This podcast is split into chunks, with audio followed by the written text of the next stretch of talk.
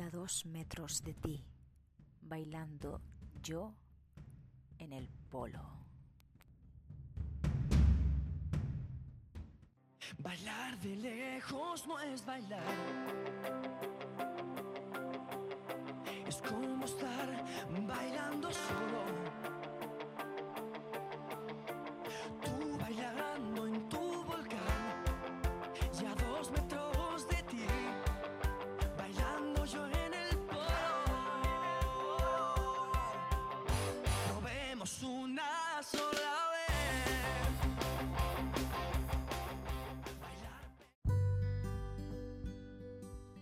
Que puedes transformar aquellas situaciones tóxicas de tu vida y convertirlas en oportunidades para ti y para tu entorno?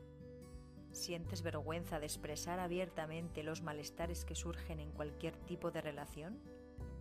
¿Es para ti incluso un tabú hablar de tu maravillosa vida porque nadie a tu alrededor se permite ser auténticamente feliz? Te invito a que disfrutes en este podcast de todas aquellas herramientas que voy a poner para ti de la manera más creativa. Soy Beatriz Yera Tudela, artista holística, y es un placer brindarte este espacio donde a través de mi voz, la música y otras hermosas artes podrás conseguir esa transformación que tanto anhelas. Para ello, simplemente escucha y déjate guiar por tu sabio corazón. Bienvenidos al corazón de Treya.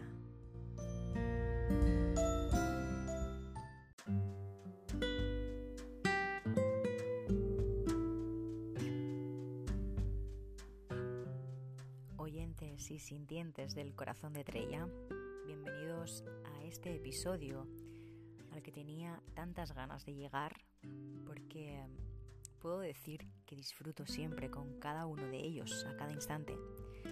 Y con este, el tema que tratamos justo en el momento en que lo estuvimos grabando, me sirvió tanto, tantísimo para confirmar que sigo por buen camino, tanto como deseo que os sirva a vosotros, seáis artistas o no, para valorar todo el tremendo trabajo que hay detrás de una aparente simple canción.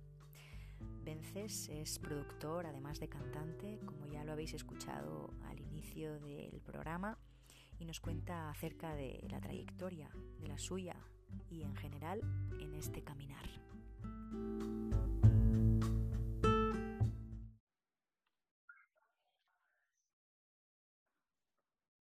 Oyentes y sintientes del corazón de Treya, hoy tenemos a Vences. Qué bueno, hoy tenemos caña en el, pro- en el- en el podcast.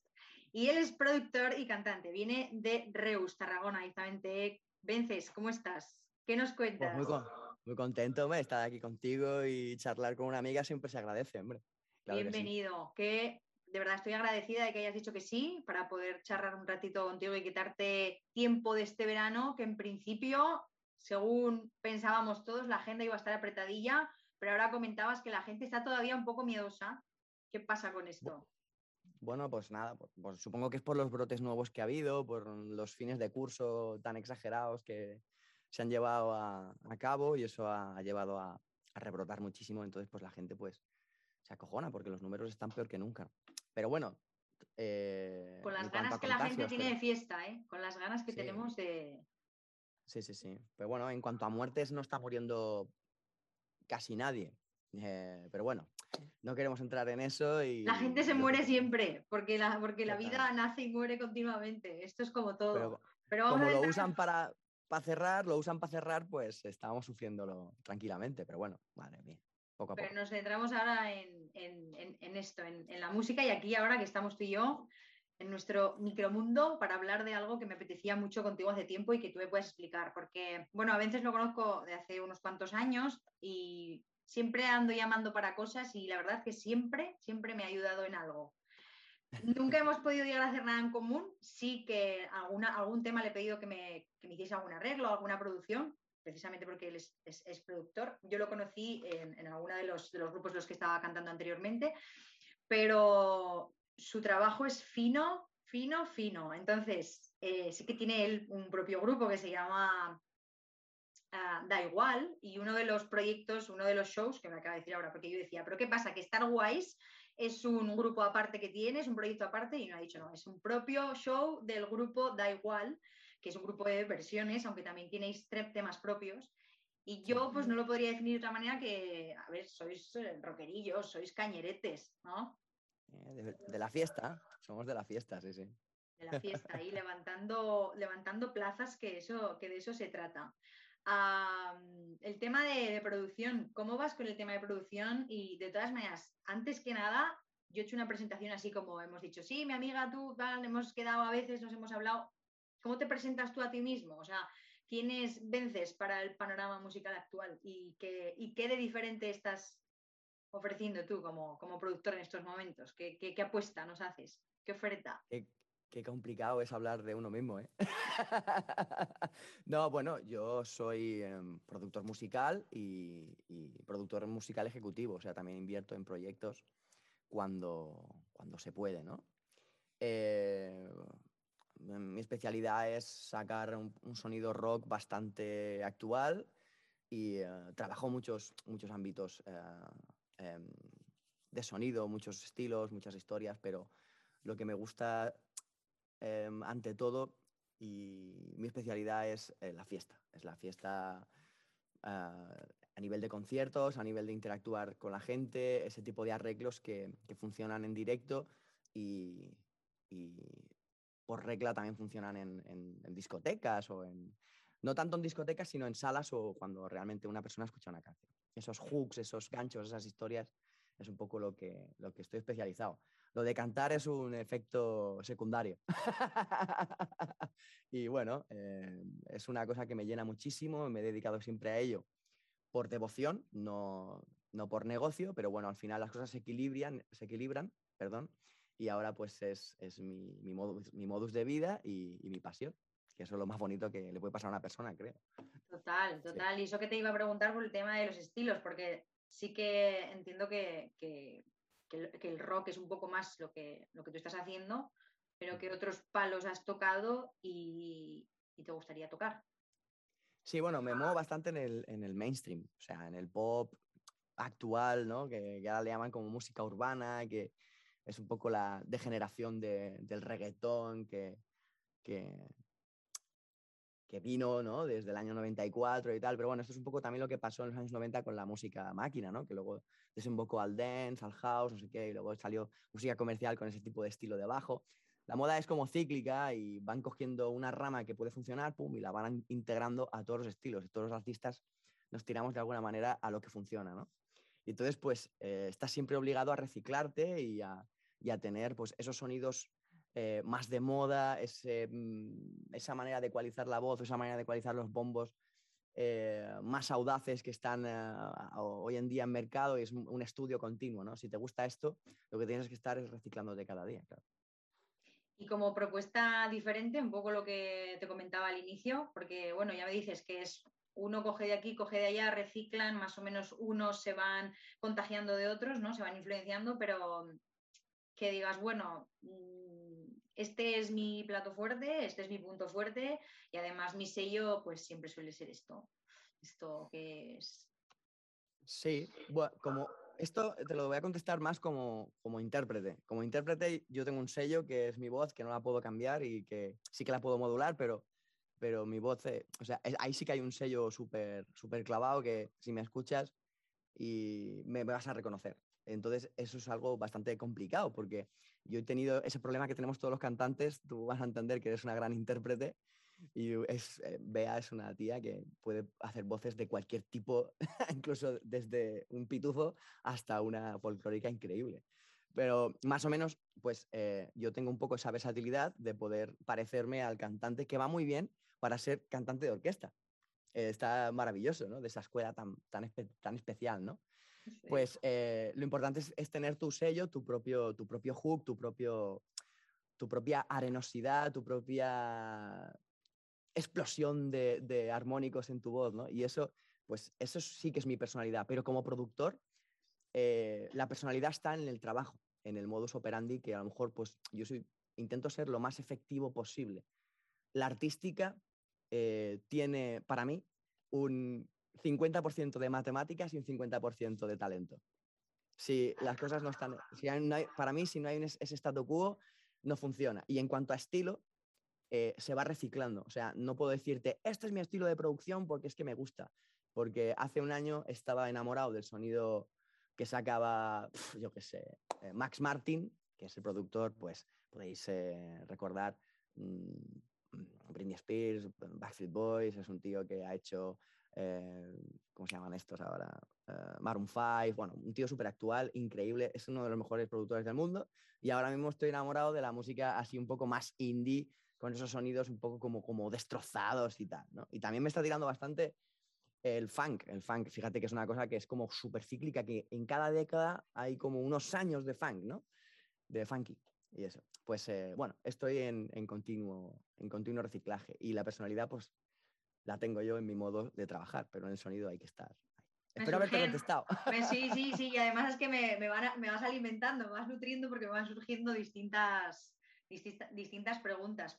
Por esto. ¿no? Por el tema de. Y es cíclico, y también es cíclico un poco lo que te va llegando a ti y, lo, y la necesidad que tú tienes en tus propios ciclos como persona, porque Sí, depende de cómo tú estás, te va a llegar más pues un sonido u otro y, e incluso que puedes que esté de moda o no, o bueno, sí, al final es un, es un poco por las modas, pero es un poco la, la- la tendencia a lo, que tu, a lo que tu ser te está pidiendo en esos momentos y te llegan las personas adecuadas en esos momentos también para poder trabajar con ellas o no. ¿Crees que va todo de la mano? En cuanto tú estás vibrando en esa onda, también te llega ese círculo de gente con la que puedes trabajar en esa, en esa Sí, misma eso. línea. ¿o?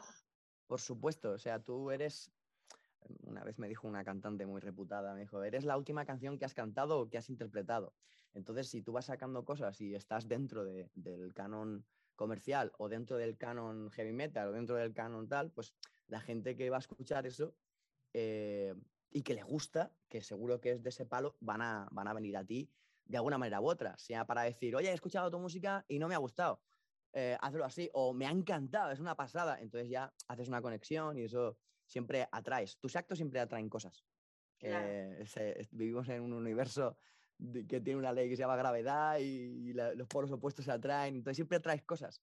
Entonces, si, si estás haciendo B, pues vas a traer B, ¿no? B o C o A, que está lo, lo que está más cerca, ¿no?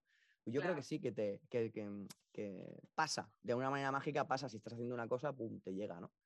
Pero bueno, em, si no, si no se acercan esos entes para que se em, cree una bomba artística, lo tienes que crear tú. O sea, a mí me gusta mucho crear yo ese, ese ciclo, ¿entiendes? Más que que me lo creen a mí.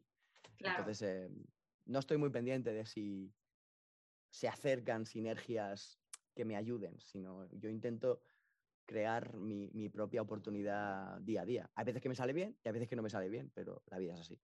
Claro. Bueno, también supongo que te sucederá, no lo sé, ¿eh? me, me ha venido, que pueda venir gente que no esté en esa onda y que tú mm, digas, no, esto no me interesa. También puede ser, ¿no? Porque digas, no, es que Claro. he cogido esta línea, he cogido esta línea de realidad y esto no va conmigo o lo tengas que derivar o, o- o similar. Mm. Porque claro, tú hablas de que tú te produces, tú hablas como de un lado por el sello artista, que tú eres cantante y demás, y otra el lado productor, pero es que tú te produces a ti mismo.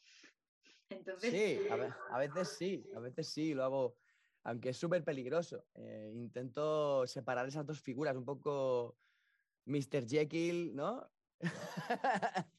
Eh, hay que Claro, tener es esas que dos ver- observador es como uno mismo está tan en él que a veces no es capaz de, de, bueno, Perdón. de, de Sí. mirarlo con otra perspectiva y a veces que como tener esa dirección de fuera, supongo que tendrás tu gente, confianza también que te pueda decir, que te pueda orientar sí, ahí, ¿no? Es- desde fuera se ve así, luego muchas horas en el estudio también uno luego no...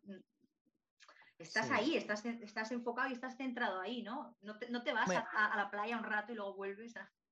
Sí, sí, me encanta. De hecho, eso es lo que voy a hacer después de la entrevista, o sea, irme a la playa. Eh, bueno, la, la historia es que hay niveles, en esto de la producción hay niveles. Eh, yo siempre me lo tomo como si fuera un aprendizaje continuo. Y entonces sí que es verdad que cuando estás en ese escalón, en ese escalón tienes que ser muy bueno. O sea, ahora estoy en este escalón y en este escalón estoy como en una barra de un bar, cómodo. Pam, pam, pam, pam, pam. Si quieres subir un escalón más y ese escalón te queda aquí, vuelve a bajar el escalón y trabájate más este escalón para que vaya bajando. ¿Me estoy explicando? O sea, Sí. cuando estás en, en una- en un nivel, tienes que ser muy bueno en ese nivel, o al menos intentar ser lo máximo bueno en ese nivel para subir otro escalón. Muchas veces la condición humana nos lleva a, quiero esto, voy a practicar esto y voy a olvidar todo lo que hay aquí, ¿no? Pues, em, mira, yo en la pandemia, Va bien, eso, que, eso, eso va muy bien que acabas de decir. Inclusive añadiría que a veces tender a tirar hacia más allá, dejarte Ajá. influenciar por personas que están allá y de las que puedes aprender, te ayuda a, el- a elevarte y, y eso es muy importante porque luego tú puedes también influenciar a otras personas que vienen debajo. Por eso no es que unos estén ni por encima ni por debajo, sino que es que unos nos No. necesitamos a otros continuamente, ¿no? Y nunca sabes el recorrido de cada uno hacia dónde le, hacia dónde le va a llevar, ¿no? Y no nos movemos todos en las mismas líneas al mismo tiempo. Por eso está bien lo- reservarse un poco de humildad porque nos podemos encontrar por el camino una y otra vez. Una y otra Claro. vez. ahora estamos hablando de algo muy, muy técnico, muy personal, muy de esto, ¿no? Pero en, en realidad, como te estaba comentando, en la pandemia yo hice un receso para asentar muy bien las bases de lo que es la producción, la técnica, ¿no? La, pues el, el tener, limpiar mejor los sonidos, hacer mejor las historias, eh, porque al fin y al cabo esto es como los envases de un producto. El producto por dentro siempre va a ser el mismo, pero por fuera hay que cambiarlo. Hay que cambiarlo, hay que hacer un formato nuevo, hay que hacer que sea más atractivo, porque si no, eh, está el concepto que a mí me encanta, es el concepto caspa.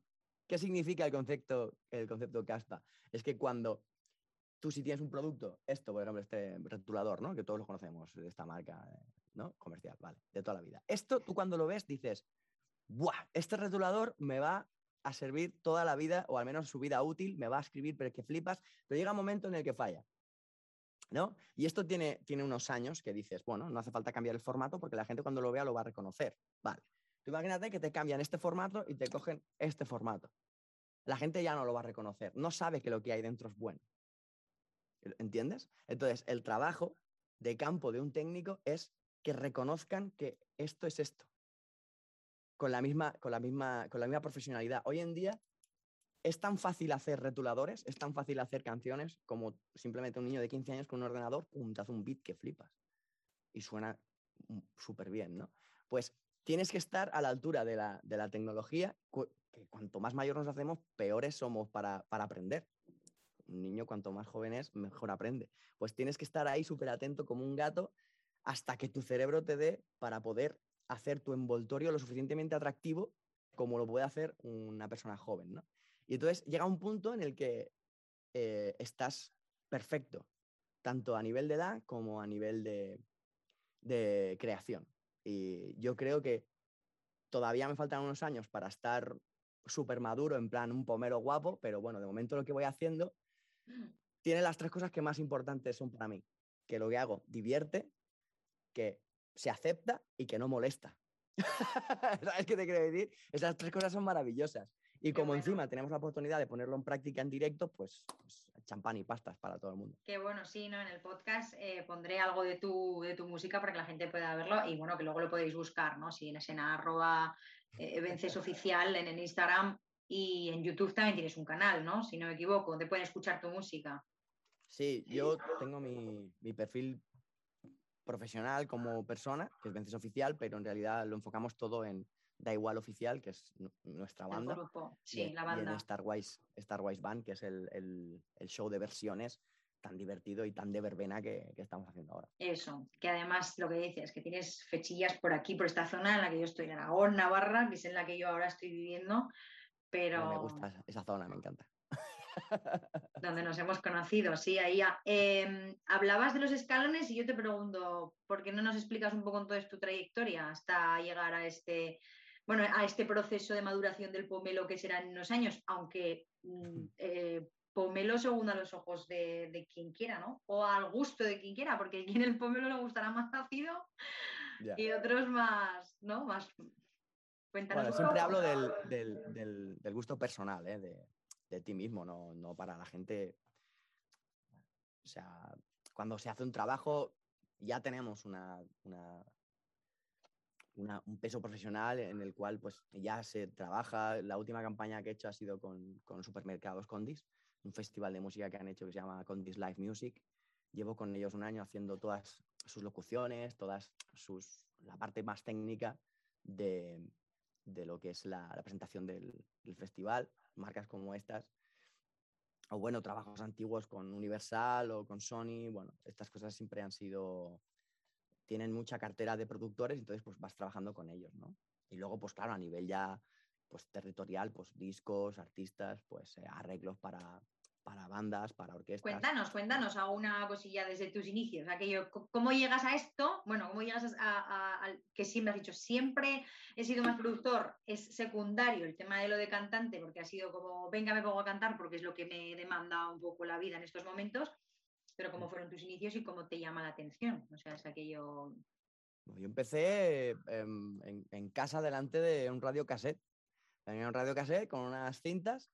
Viento, antes, empecé con un- unos vinilos de mi padre. En el radio es cuando empecé a cantar. pues eh, nada, en casa, como todo el mundo ahí escuchando música y tal, y, eso era lo que más me gustaba y no lo sabía. Eh, entonces, pues, eh, ¿cuál fue el primer paso? Pues decir, pues mira, yo recuerdo que competía, hacía taekwondo, competía a, a un cierto nivel y dije, pues mira, voy a, voy a dejar esto y me voy a, voy a montar una banda. Y me monté una banda, una, una banda de covers, ¿no? Pues con 17 años, con unos amigos. Lo que pasa es que no cuadraba porque yo era el- como el deportista de- del grupo y nadie, ninguno de mis amigos entendía, ¿por qué? Este tío, ¿tú qué quieres hacer una banda y encima quieres cantar? ¿Tú vas a cantar? y yo, sí, tío, vamos a hacerlo, que esté genial, no sé qué. Aparte, a mí se me daba muy bien vender esta, esta movida. ¿no? Y yo, Claro. "Venga, va", y cogía al, ba- al batería más punky que había en mi clase, a un bajista, a, a un guitarra, que los tuve medio que convencer porque éramos casi de mundos totalmente distintos. Y sí, sí, hicimos un pequeño ensayo y ahí me, me miraron y me dijeron, recuerdo el guitarra Álvar Valls de aquí, le mando un beso enorme, un tío maravilloso. Me miró y me dijo, pues cantas, tío. o sea, nunca olvidaré esa frase, tío. Cantas, tío. Fue muy gracioso porque, claro, entonces, eh, pues como ni- éramos niños, éramos críos, y yo digo, pues tú también tocas muy guay, tío. Entonces nos hicimos ahí colegas, bien, bien, ¿no? Porque, claro, yo los engañé para, para hacer la banda, ¿no? Y digo, vamos a hacer versiones. Pues claro, de aquella época nos- éramos niños, pero eh, creo que el canto del loco estaba a tope y hacíamos versiones de canto del loco, de Brian Adams, de ACDC, de Metallica, de Sau, que es un grupo de aquí catalán. Hacíamos un poco eh, por lo que, lo que podíamos hacer, porque tampoco había mucho nivel, ¿no? Entonces eh, nos salieron conciertos de estos que te pagan 150 euros. y claro, yo era un poco popular por el tema de, de la competición. Había quedado campeón nacional, no sé qué, bueno, unas historias, ¿no? Entonces vinieron como mucha gente a ver ese, ese concierto, como a ver este, este imbécil que va a cantar aquí, ¿qué cojones hace este cantando? Y se lió un pollo grande y a partir de ese día funcionó tan bien que empezaron a salirnos diferentes conciertos, hicimos muchos conciertos. De estos de 150 euros, claro, para nosotros era una pasta, que lo cobramos en... No, eran euros ya, sí. Y entonces eh, ese, ese año yo cumplía 18 y digo, pues voy a presentar a OT. Cojones, con dos pelotas. Digo, voy. ¿sabes? Entonces, eh, con toda mi inconsciencia, eh, tenía 18 años recién cumplidos y me presenté a OT 4. OT 4, donde estaba Soraya, Víctor y toda esta gente. Y yo llegué, llegué, llegué, y hasta que hubo una fase en la que me eliminaron, pero en esa fase me vieron y me ofrecieron faena para trabajar con eh, Vale Music, que es lo que sería Universal para hacer diferentes productos. Y ahí empezó mi carrera. A cantar profesional. O sea, pasé de estar en un garaje haciendo conciertos de pueblo, que es lo que más me gusta del mundo, hacer conciertos en pueblos, es lo que más amo del mundo. Pasé de eso a estar grabando en estudios de pf, millones de dólares en- por todo el mundo y hacer vocecitas y se me daba muy bien hacer de pitufo maquinero y hacer coros y hacer historias. Entonces ahí empecé como a, a meterme en el mundillo. Y la televisión pues fue un poco de la mano porque hice algún, algún que otro programa y bueno, y así fui creciendo hasta que aquí estoy. Hasta que vuelves otra vez a pasártelo bien y hacerlo pasar bien en los pueblos, que era lo que querías. ¿Qué- pero ¿qué es lo que me gusta? O sea, a, a mí me, lo que me gusta es eso, es hacer conciertos y, y disfrutar de que la gente se lo pase bien con nosotros. O sea, te juro que es lo que más me llena el mundo. O sea, es increíble. Y luego también la importancia de lo que has dicho, al final es ese recorrido, has trabajado para otros y ahora estás trabajando para ti, que eso también es algo, a ver, es muy diferente. El, el-. Bueno, estoy trabajando para, para la gente. para, sí, para ti me refiero, para ti en cuanto a lo que tú has creado, que es algo creado por ti para, Sí. para- para servir a los demás, eso, eso, es, eso es así. Pero antes es- estabas dentro de, bueno, no es lo mismo trabajar en, en un equipo que tú estás dirigiendo un poco el cotarro como si te dirigen, que, hay, que está bien, ¿eh? ambas están bien porque eh, son Sí. distintas experiencias y, y cada una viene en un, en un momento distinto de, de- de la vida, está genial esto. Entonces, este, gente con la que hayas podido compartir, eh, por ejemplo, que antes has estado hablando, ¿no? De, de producciones que hayas hecho otras personas o, pues eso, cuéntanos un poco así bagaje desde, desde pues eso, cualquier perso- persona que haya venido de un grupillo de, de barrio que haya dicho, Vences, quiero grabar contigo, grábanos esto, ¿cómo nos lo puedes hacer? A otras personas que, que estén sonando a día de, de hoy y también hayas hecho tus colaboraciones ahí, si quieres, vaya. Sí, no, bueno. Wow. Estoy escuchando de rebote ahora. Vale, ya está. de- así un poco curricular. No, a ver, no.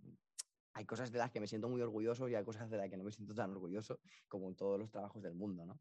Esto no deja de ser artística y muchas veces influye el criterio de- del artista. Cuando estás produciendo a alguien, siempre alguien tiene su gusto y tienes que trabajar a su gusto. En realidad yo defiendo mucho la figura del productor que saca lo mejor del artista, no que dice, cállate, voy a hacer lo que yo sé que tú no tienes ni puta idea, que tú solamente cantas. A mí eso no me gusta, porque yo lo he vivido en mis carnes y, por ejemplo, en Estados Unidos eso no pasa. O sea, en Estados Unidos un productor bueno, de los de talla, que de los que yo he aprendido, lo que hacen es, tú tienes artística, vamos a por ella. Vamos a hacerla Esto mejor. es una de las cosas que quería preguntarte, ¿vale? O sea, que si lo aprovechas ahora también, es perfecto para que lo metas en el pack. Es el, el trabajo del productor en sí con el artista. Realmente es esto muy técnico, en plan, yo me dedico a, a la maquinita y ya está, o es necesitamos que tú y yo nos entendamos y vayamos de, de la mano en esto porque vamos a ir a lo mismo. Entonces es un... Mira, ahora has tocado, esto es una cosa bastante importante. Eh, la figura de productor artístico en España no existe. Así, ¡pam! En toda la boca. No existe. No hay productores artísticos en España. Existen productores musicales. Un productor musical no tiene ni la psicología ni el entendimiento suficiente como para upearte. ¿Entiendes lo que es upearte? Upearte Sí, sí, que te, que te es- eleves en- es- y que des lo máximo de ti en tu, en tu potencial innato. que- que- sí, sí. Exactamente. O sea, fíjate qué diferente es ver el vaso medio lleno a verlo medio vacío, ¿no? Pues a mí me gusta esa filosofía. Y ahora sí que voy a hablar exclusivamente de, lo que yo pienso en este aspecto, ¿no? Si tú tienes un artista que tiene cosas buenas y las cosas buenas superan a las negativas, ahí, hay- se, puede, se puede trabajar. Se puede trabajar con su material. Cuando una persona tiene una cosa buena y todo lo demás es malo, por mucho talento que tenga esa cosa, eso va a ir a la basura. Es posible que haya uno de cada 100 de estos que funcionen. Hay artistas, la- es que la actitud es muy importante, que, que son muy aguantables y artistas que son muy inaguantables. Todos meamos y cagamos y todos tenemos nuestras historias. Sí, claro. Pero cuando trabajas en un sitio así de pequeño, fíjate, ¿no? Y estás cuestionando un poco lo que alguien ha creado como si fuera un hijo, es como, imagínate que te dijeran que tú tienes un hijo y le dicen, oye, mira, es que tu hijo tiene eh, la oreja así, vamos a intentar ponerle la oreja asá. Y tú dices, como toques a mi hijo, te pego una hostia", ¿entiendes? O sea, esto es exactamente lo mismo. Entonces, Pero que- hablas, hablas respecto a que el propio artista es el que te va diciendo, "Est- has puesto la oreja así o has puesto la oreja así. No, tú eres, como productor artístico, debes eh, ayudarle a que, es, a lo mejor el ejemplo es muy explícito, pero básicamente es lo mismo. O sea, eh, yo qué sé. Eh, si, Es si que luego si también- algo, Es que luego también hay, Claro. hay, hay distintas artistas, porque unos son, Ah. serán cantautores o se dedicarán a componer y a, y a escribir y letristas y que ellos mismos cantarán, como por ejemplo yo, ¿vale? Que, que, mm, que, bueno, que me- más o menos me puedes modular, pero habrá otros que no harán nada, que simplemente será cantar. Entonces, te lo simplifico, te lo simplifico muchísimo. Es, eh, es unificar criterios ¿vale? Cuando el productor artístico lo que tiene es más, más técnica y más conocimiento en general, que también eh, lo también, imagínate que, eh, bueno, espera, voy a, no me voy a liar. Eh, es unificar criterios para conseguir el mejor resultado posible. No hay, no hay, más huevo, ¿vale? Pero ahora te voy a poner una situación que también puede pasar. Imagínate, yo soy productor artístico y me produce otro productor artístico. Y tenemos el mismo conocimiento, las mismas técnicas, sabemos las trampas, lo sabemos todo. ¿Qué pasa aquí? ¿Crees que habrá más conflicto que en un artista productor o, un productor productor? ¿Qué opinas? Yo creo que... Te lo, respondo. Ah, bueno, a ver. Va a ser más fácil en general, porque los dos vamos a saber lo difícil que es hacer cualquier cosa, entonces nos vamos a poner de acuerdo súper rápido. Os vais a entender porque, habláis el mismo lenguaje, claro. Entonces se genera mucha más empatía por el hecho de haber pasado las mismas experiencias y los mismos dolores, entre comillas. Entonces, tú como productor, como productor artístico, lo que debes hacer es darle la confianza suficiente al artista y que él lo vea y que lo sienta para que se ponga a tu nivel, os entendáis y hagáis un producto mejor. Esa es la, síntesis de un productor artístico. Un productor musical lo que hace es en plan, mira, tengo a este artista, tiene esta canción, vamos a hacerla lo más comercial posible, que es lo que le piden. Eh, el que diga misa, tú dale caña y saca lo que tengas que sacar. Pero claro, hoy en día los cantantes que salen son muy productores, porque lo han, hecho, lo han tenido que hacer ellos. Ahora ya no existe eso. Una discográfica con una tarjeta black y dice, te grabo un disco. ¿Con quién? Con aquel, no te preocupes, tú solamente canta. Ya no existe eso. Tienes que entregar un producto terminado. Entonces te obligan a comprarte un ordenador que flipas, una tarjeta de sonido que flipas, te comprarte unos buenos auriculares, unos buenos monitores, un buen micro, entonces tienes que estudiar, ya te pones a mirar, no sé qué, ya aprendes y ya te haces productor. De una manera u otra te lo haces. Entonces, hoy en día no hay casi nadie que no haga esto. Y los que no lo hacen, mínimamente, en plan, mira, me grabo una voz, me grabo una guitarra, me grabo lo que sea. Mm. Tienes que ser el puto Rafael, ¿eh? Para que, ¿sabes? Te lo paguen así todo y tal. Y aún así, seguro, estoy seguro de que él, y hablo de Rafael, no queda contento del todo de lo que hace. Yo me hallo en esto ahora y estoy en esa búsqueda mía y ahí he empezado a hablar con varias personas. Entre ellas tú estás ahí también. Pero sí que es cierto que, que al final toda, toda esta peña de ahora se lo está haciendo ellos a sí mismos. Aunque, ¿sabes qué me, me resulta esto a mí? No sé si es porque no es que me autodenomine vaga en ese aspecto, pero sí que siento que no todos podemos hacerlo todo y no todo bien. Entonces, a mí me va muy bien delegar y confiar en que lo que yo tengo es algo tan único y exclusivo que, para eso estoy aquí. Entonces confío en mi propia individualidad. No pretendo abarcar tu propia individualidad, de esa manera hace que yo ocupe mi lugar 100%, no te metas en mi lugar, pero que yo confíe 100% en el tuyo para poder formar equipo. De eso se trata también. ¿eh? Entonces, claro, esa confianza y también esa humildad que yo necesito en mí para decir, mira, eh, esto no lo sé. Entonces, entonces te pones, te, entregas a la otra persona y, confías realmente. Y tú ahí sí que tienes que estar alerta en saber si esa persona es adecuada para ti o no para hacer eso, porque vais a trabajar durante un tiempo importante. Y eso no es cualquier cosa y no estás trabajando. No sé, es que yo para cualquier cosa siento que es importante tener esa afinidad, pero para esto, que esto es alma pura, ¿sabes? Es como tienes que estar súper conectado, si no, Para no mezclar los, los, los, conceptos, una cosa es lo que, cómo suben, cómo sube la juventud hoy en día y otra cosa es esta otra vertiente. O sea, una cosa, yo estaba hablando de, cómo sube la generación que hacen esto, ¿no? Porque es como medio obligado, o sea, hoy en día es como si no, no te maqueteas a ti mismo, es como que no puedes ir a ningún lado. Pues lo primero que te preguntan es, enséñame algo. Y si no tienes nada, pues es en plan, pues no eres nada. Ahora ya no sirve eso de, que a mí me encantaría que fuese así, ¿eh? Hola, soy tal, pum, mira mi guitarra y yo, ¡buah! Muerte, en toda la frente, ¿sabes? Del tirón. Pero hoy en día siempre te piden. Entonces, la generación o sea, lo que es el, negocio ya te obliga a venir así. He trabajado con algún productor que me ha dicho que realmente cuando un tema es potente se sostiene por sí mismo con un puto piano y una, o una guitarra y ya, y, y es así. Exactamente. Y realmente es así. Entonces, Es así. estoy, es así. eh, ahora, por ejemplo, voy a trabajar con un chico y me dice, es que yo necesito que me pases el tema puro total.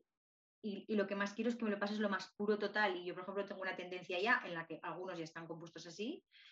Y, y pero O sea, sí que que he ya te, ya escogido te, esa te grabas persona un piano y una voz, ¿no? Sí, sí, está, está con el piano solo. Entonces, el Entonces ya estás en el, ya estás en el club de la gente que se sabe grabar. O sea, bien, perfecto. Bueno, que se, que se sabe, que se sabe buscar la vida para poderlo grabar, porque tengo una amiga Sí. aquí que me ha podido tocar el piano porque yo apenas Ah. compongo y canalizo con la guitarra que la ensucio. Quiero decir, una que es que todo no podemos hacer todo, ¿vale? Entonces, eh, yo lo que sí que diría es, oye, con los recursos que tengas, no es que le eches jeta en plan, vas con cualquier cosa, no, pero lo que sí que sepas hacer, que es lo que has dicho tú, estás en este escalón y lo sabes hacer, si lo sabes hacer bien, ofrécelo, porque luego el equipo ya se va a formar y ya van a estar ellos allí para hacer otras cosas, pero sobre todo ofrécelo, porque si no, no te van a ver y no, lo van, no van a saber que haces eso. Y a estar al otro allí con las herramientas que tenga para poder usarla esa persona. Porque tú, ¿qué les dirías a las personas que están comenzando, por ejemplo? Y que tienen que, que hacer todo este recorrido. que No es que no sé ni cómo empezar, es que me gusta cantar, pero es que tal, o es que quiero hacer, o es que... O incluso cada que se quieren dedicar a producir también, ¿sabes? Es- es- Cada día les, les, les diría algo distinto. Eh, es que esto... Son muchas No cosas. lo sé. ¿no? Eh, pues eh, que, que estudien muchísimo, porque esto, o sea, esto, esto no es aprender y punto. No. Esto es. Esto es trabajar. Esto, ¿Tú quieres ser ingeniero? ¿A que si quieres ser ingeniero tienes que sacarte una carrera? Sí, pero Pues vamos a especificar el estudio en sí mismo. ¿Qué es el estudio? Porque eh, No, rápido, el mira. estudio pues para cada persona es distinto y sobre todo tiene que ser placentero. Para mí tiene que ser placentero. Yo no sé otras personas, a mí si no, no me entra. Entonces, bueno, no, eh, ah, me has preguntado qué hay que hacer para ser productor musical. Sí, Vale. productor y vas a- cualquier persona que quiera empezar, que diga, bueno, eh, tengo esto y quiero empezar mi carrera así. ¿Qué, qué- ¿A qué le te puedes refieres? decir? Pero eso es muy, es muy global. No, no, un artista, por ejemplo, que esté empezando, que le puedas decir... mm, Ah, un, un artista, un cantante Sí, o un sí, sí. músico y tal. Nada, pues estudio, estudio. Primero, perfeccionar su, su- su arte con técnica. No hay otra. Arte es técnica, técnica, técnica. Y entonces tu arte crece. Estudio, estudio, estudio. No en plan, llego, no hago. Todos los días tienes que... Canta, canta, canta, canta, haz, escribe, pues escribe, escribe, escribe. Al final es eso. Exacto. O sea, Y escucha a otras la- personas, ¿no? Al final es. La- claro, nútrete lo máximo. O sea, todo lo que te vaya nutriendo es bueno. No porque eh, tengas muchos conceptos seas mejor. Por mucho, o sea, la historia está ahí, está muy bien saberla, pero conocerte a ti mismo, conocerte a ti misma, conocer tu instrumento, conocer. Si eres guitarrista, pues no hay otra que eh, tocar. Luego, mm, cuando ya tengas la técnica, buscar la sensibilidad. Luego, buscar cómo transmitir esa, esa sensibilidad buscar tu sonido, buscar tu historia, buscar tu imagen, buscar tu... Todo es importante, o sea, ese trabajo continuo de cada día, ¿no? Yo te puedo hablar de mi experiencia. Yo no dejo nunca de estudiar. Yo hace dos años me matriculé en un máster y he terminado un máster de producción y mastering avanzado. Y eso no me sirve a nivel curricular solamente para mí, como para nutrirme a nivel de conocimientos, porque no existe un- una carrera. Hay una ingeniería de sonido, hay, hay cursillos, hay másters de producción musical y tal, pero son todo posgrados y historias. Hay academias, como por ejemplo aquí en Barcelona está Microfusa, que te forman como una especie de grado medio como para técnico de directo. Y también te enseñan a grabar, te enseñan los primeros pasos con los DAWs, con, con los programas. Si te gusta, YouTube también está súper nutrido de un montón de gente que ofrece sus conocimientos gratuitamente, que eso está cambiando. O sea que la movida es un poco seguir, como es tecnología, cambia cada día. Los DAOs todos los días sacan eh, tecnologías nuevas, tecnologías de compresión, tecnologías de, de ecualización, tecnologías... Eso es, es que es ingeniería, es pam, pam, pam. Ya digo, como artista, yo sí que puedo decir que trabajar en ese estudio es importante, pero a mí personalmente una de las cosas que más me está funcionando y estoy caminando y me estoy desarrollando y estoy apostando por esto y tengo 36 años y me lo tomo con la calma, porque esto es una carrera de fondo, la confianza en mí. Eso es que la confianza en uno mismo tiene que ser absoluta. Eso eh, hablo de un artista. Yo ya no soy de un productor porque no me está tocando, ¿vale? Pero hablo de que la confianza en uno mismo, realmente, en tu propio sueño, en lo que tú tienes, en tu propio material, ha de ser absoluta. Sí, Absoluta. cien- un 110%, Y esa pero- confianza, trabajarla internamente eh, conlleva a necesitar, a, a necesitar mirar las propias sombras de uno, porque es que es a partir de ahí cuando más luz puedes llevar a, a todo tu material para ofrecerlo al resto. Y esto es Mm. sumamente- para mí sumamente importante. Que, por ejemplo, tú, que, di- porque estás hablando de algo puramente técnico, que si la ingeniería, que si el tal, que si el máster, que- pero ¿y qué tal, Claro, de, qué tal de esta figura que has hablado del productor artístico que no existe, por ejemplo, aquí, ¿no? ¿Cómo tú eso lo has ido, lo has ido gestando? Porque seguramente lo has ido gestando al mismo tiempo que tu propio sello como artista se ha ido gestando. Entonces te has ido necesitando a, mi- a ti mismo, ¿no? Porque no, No, había me he fijado, me he fijado en, en- en- fuera, ¿no? Cuando ha salido fuera de gente- España. Claro, gente, es que, es que hay gente increíble. Quincy Jones, no jodas, ha sido el productor artístico más bestia del mundo. Ese tío eh, hizo a Frank Sinatra lo que es Frank Sinatra, hizo a Michael Jackson lo que es Michael Jackson. O sea, por ejemplo, por decirte uno, pero luego está Bob Rock, que fue el productor del Black Album de, de Metallica, o Chris Loralge ha mezclado los mejores discos de la puta historia. Esos son mis referentes como productor. Como artista, es que una cosa es muy distinta.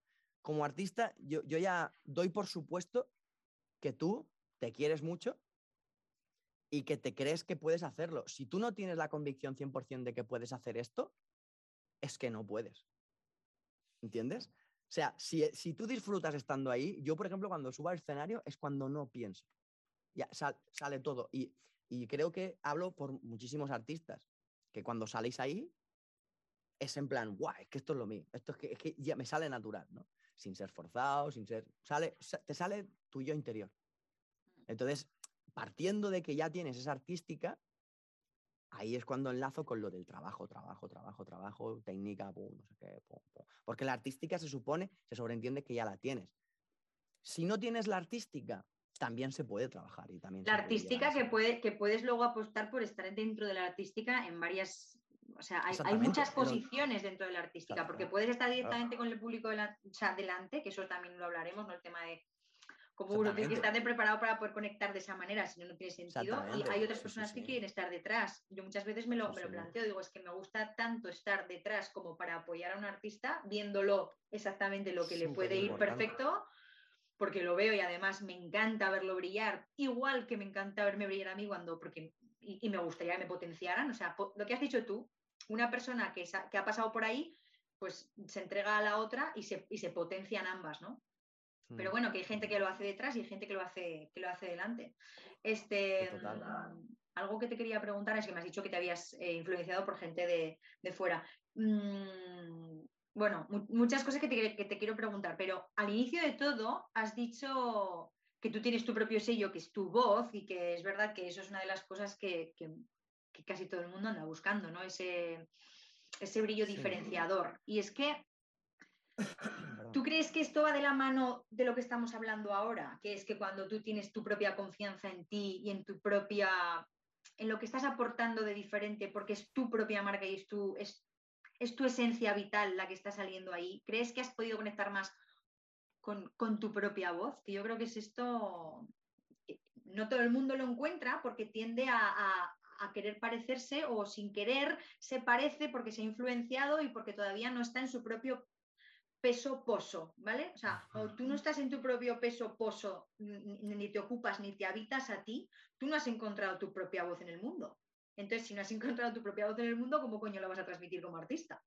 ¿Vale? Entonces, Mira. si tú tienes eso, es mucho más fácil que tu propia voz, tus propios armónicos, vayan más directos a comunicar lo que estás queriendo comunicar. Porque, ¿sabes? Mm.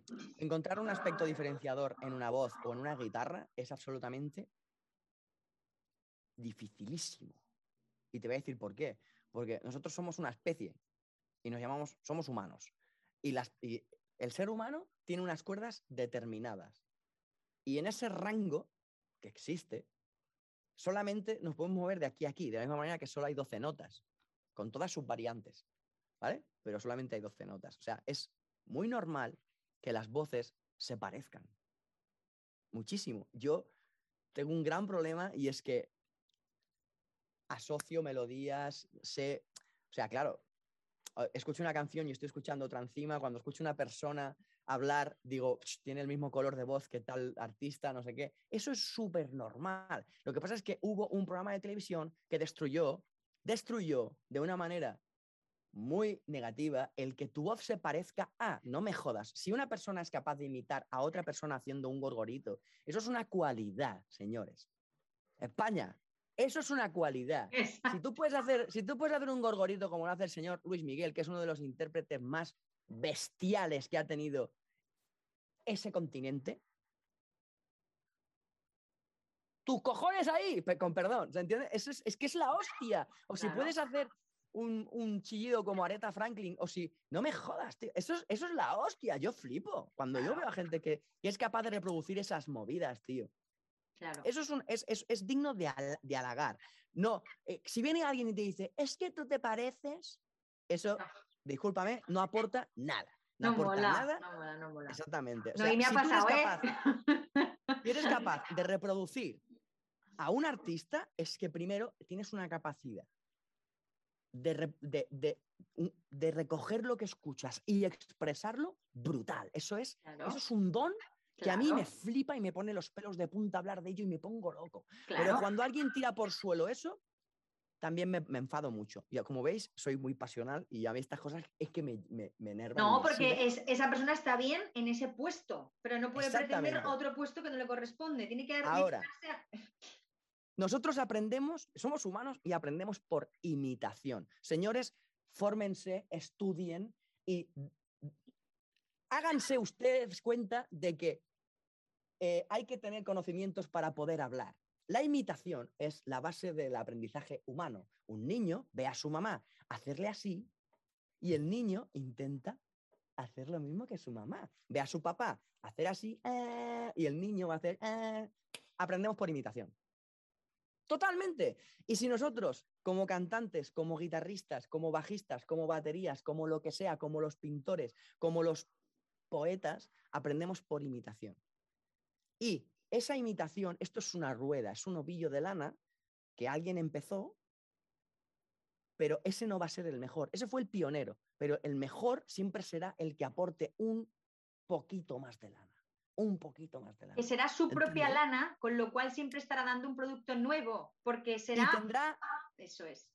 una base maravillosa de gente que ha hecho enorme el arte. Sí, ¿Entiendes? total. Entonces, es, a- para mí es maravilloso cuando encuentras una persona que puede reproducir a otra. Y dices, hostia, qué bien lo haces, qué bonito. Pues vamos a aprovechar esto y vamos a buscar una canción que sea tuya. Que suene a tal, por supuesto, no hay ningún problema, pero que sea tuya. No pasa nada si te pareces a. me cago en la leche. Sí, sí. Bon Jovi esclavado a todos los cantantes de los 80 que había. Europe.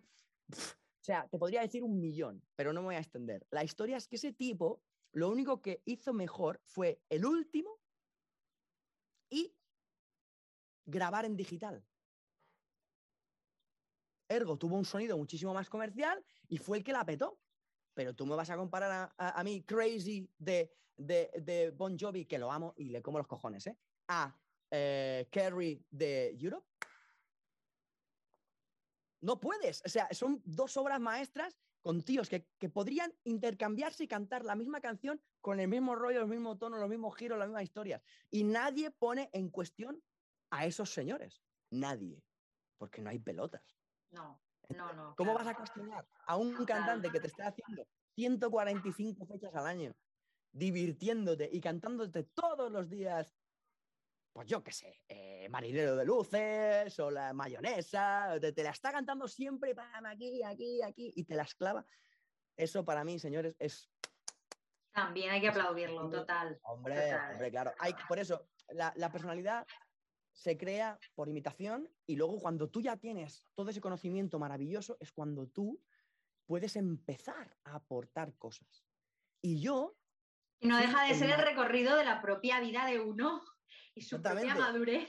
Su propia y personalmente, yo fui un gran imitador, un gran imitador. A mí me decían, David Bisbal, pam, David Bisbal. Luis Miguel, pum, Luis Miguel. Bustamante, pum. Eh, Simple Plan, pum. Zoom 41, pum. El canto del loco, pum. Los clavaba a todos. Y entonces me decían, hostia, que me encanta. Parece, No, parece un disco. qué, qué bien imitas, qué bien imitas. La historia es qué bien imitas. A Carlos Latre, que desde aquí le mando un beso, es un amigo.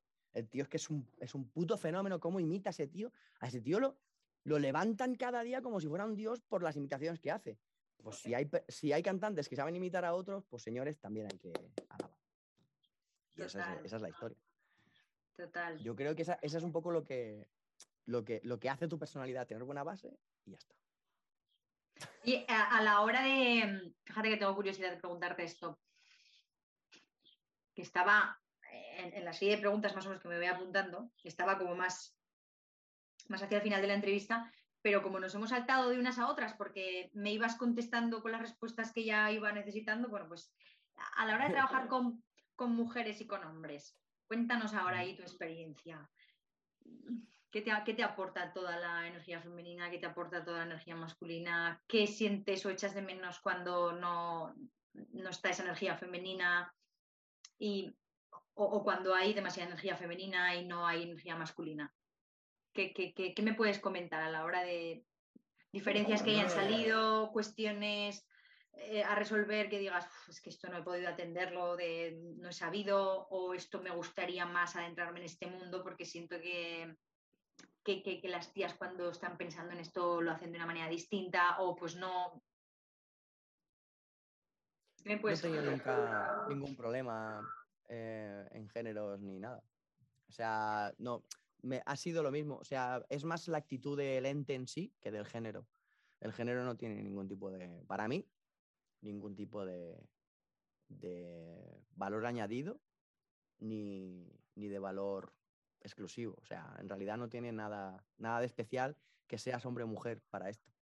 Es más la persona. Si la persona es de puta madre, agradable y genial, pues las cosas fluyen muchísimo más, ¿no? La actitud es súper importante en estas cosas. Si encuentras a alguien que no tiene una buena actitud y no tiene la gentileza de, de ser amable, pues eh, entonces es más difícil, pero el género no, no influye, al menos para mí. Qué bueno, está bien esto. No, bueno, me interesaba saber así alguna experiencia, si ahí has tenido De que, todas, que te, que te haya tocado, que digas, bueno, pues de todos los colores, sí. a veces, qué sé, tú, tú quieres, tú quieres tomate, ¿eh? sí, hombre. No, no, no tomate, pero sí que siento que, por ejemplo, no sé hasta qué punto tampoco es normal que todo sea igual, porque no, porque, porque tampoco es real que sea todo igual, porque no somos La iguales, es más, somos súper complementarios, entonces es como, es la persona, ¿eh? Es que de verdad que te digo que el, el género no importa, es la persona. Yo he tenido eh, un montón de experiencias y muy pocas, muy pocas han sido difíciles. Y a veces he tenido experiencias difíciles con grupos eh, muy nombrosos de gente porque ya estaba viciada esa, esa conducta negativa en el trabajo. Eso eh, en cada empresa o en cada, en cada grupo o en cada equipo de trabajo hay unas tendencias y unas costumbres, unos vicios, unas, unas movidas. ¿no? Y tú cuando entras a trabajar a un sitio, tienes que ser eh, un poco Spiderman, un poco el hombre araña ahí para, o la mujer gato, vamos a poner dos ejemplos, eh, para poder sortear un poco las movidas y los vicios, la- la- los vicios sobre todo que, que te pueden llevar a, a- a- prejuzgar, a, a- romper, a romper dinámicas de trabajo eh, estables y sanas, ¿no? Y, y, pf, en ese aspecto he tenido un millón de experiencias. Pero bueno, siempre eh, he trabajado desde un punto de vista positivo, eh, soy humano, me he quemado muchas veces, pero bueno, luego me he ido a mi casa y, y como el ave fénix he visto a renacer. Pero es más la persona.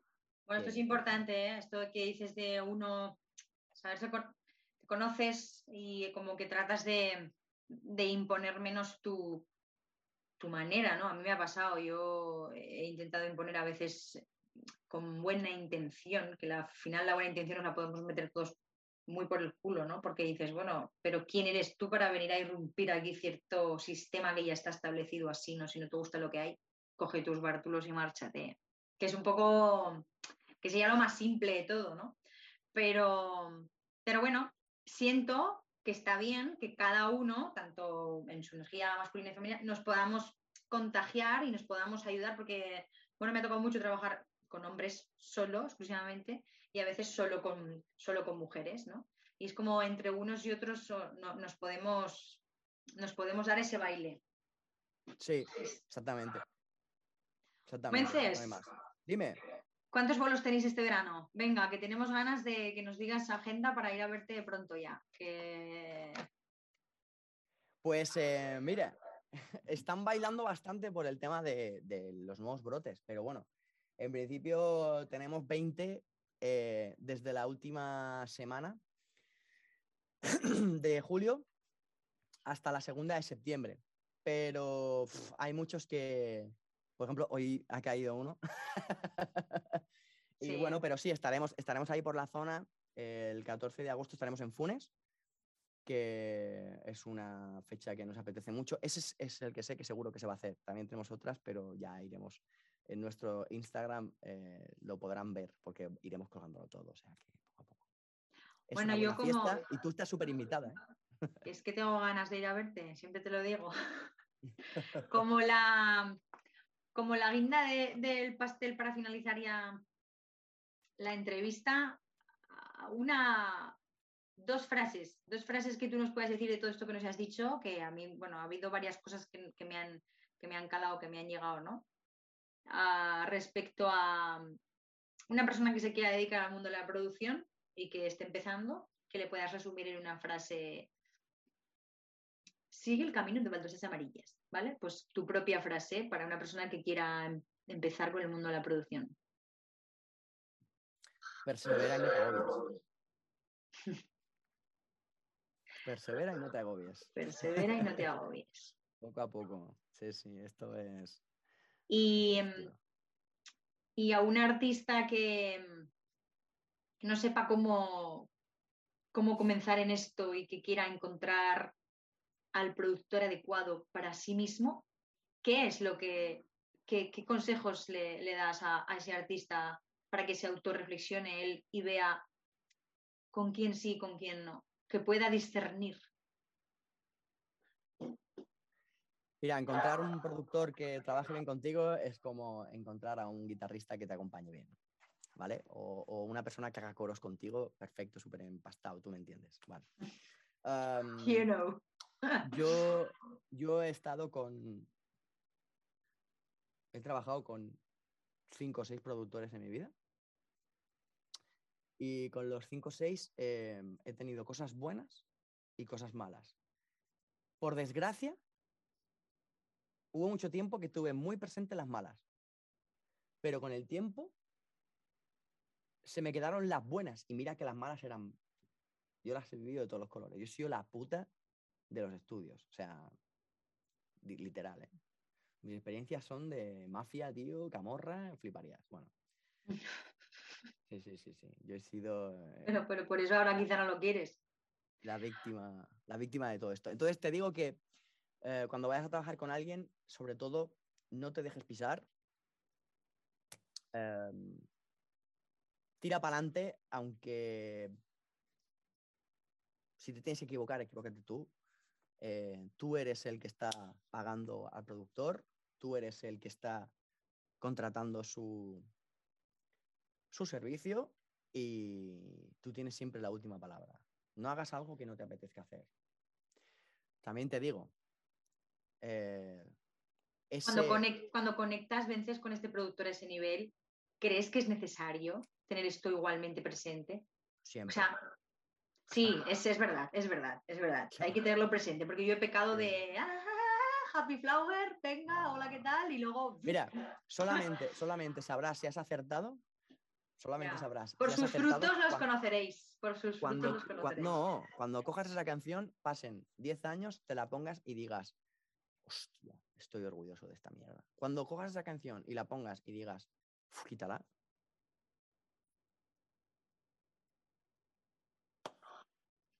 Es más. Qué fuerte.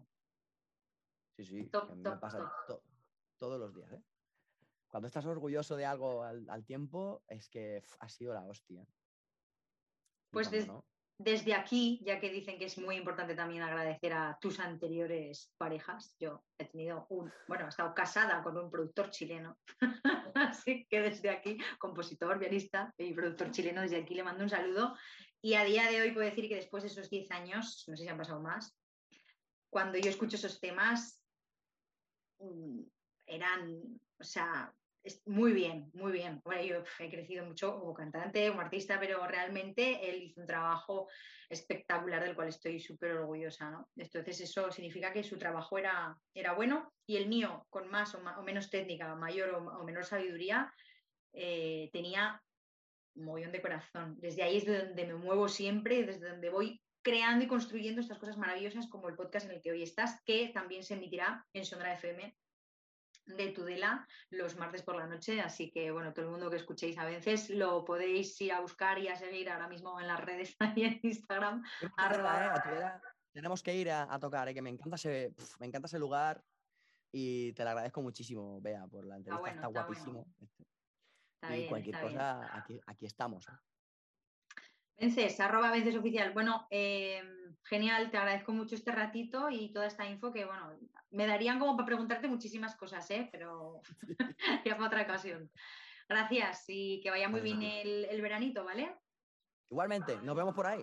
Eso, avisa, avisa para las fechas, que ya nos vamos siguiendo ahí en las redes. Chao, chao. Besito. Gracias. Hasta luego.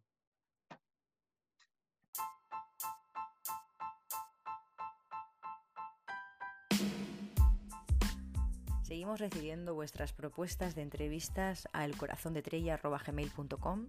Nos cuentas acerca de qué te apetece que compartamos en esta creciente comunidad. Síguenos también en Instagram, El Corazón de Trella.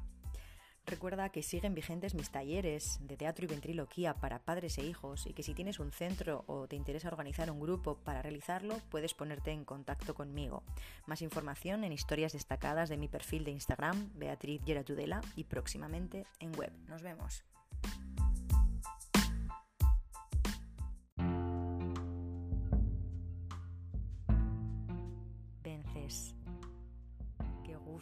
Qué placer haber compartido este espacio contigo, de verdad. Me encanta esa fuerza, esa viveza que tienes y esa energía. Y sobre todo el hecho de que siempre, siempre estás dispuesto y disponible a ayudar a, a otros desde todo lo que tú ya sabes. Y eso lo valoro infinito. Así que gracias de veras. Y nosotros, oyentes y sintientes, gracias por estar cada día más presentes aquí. Hasta la próxima semana.